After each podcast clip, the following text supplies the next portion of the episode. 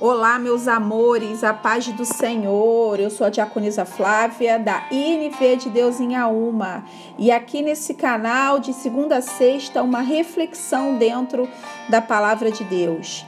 Nós estamos no livro de Tiago e no livro de Isaías, e hoje eu trago uma pequena reflexão no livro de Tiago, capítulo 4. Meus amores, aqui nesse capítulo, Tiago explica que as contendas em nosso meio acontecem nos prazeres que guerreiam dentro de nós. A cobiça, a inveja, nada mais são do que desejo humano em possuir o que não convém. Versículo 2, na versão NVT, diz: querem o que não têm. Aqui, meus amores, demonstra uma insatisfação com aquilo que você já tem. Cobiça o que não tem e não agradece aquilo que já conquistou. Joyce Meyer tem uma frase que diz assim: precisamos aprender a aproveitar onde estamos enquanto estamos a caminho de onde estaremos. Onde você está hoje, meus amores, é o que você já conquistou.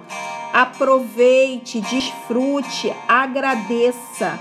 A cobiça do onde estaremos não permite que você aproveite a conquista de onde você está hoje. E muitas vezes, meus amores, não temos o que pedimos porque pedimos para satisfazer o coração e deixa eu te dizer uma coisa: o Senhor não tem compromisso com os nossos desejos pessoais.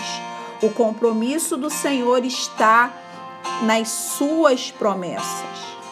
Isso tudo, meus amores, acontece quando estamos longe de Deus. E nesse dia, tem duas ordens do Senhor para as nossas vidas. Primeiro, está no versículo 7 submetam-se a Deus. Tome conhecimento da soberania do Senhor e renda-se ao seu senhorio. Entregue a sua vida nas mãos do Senhor, renda-se a Deus.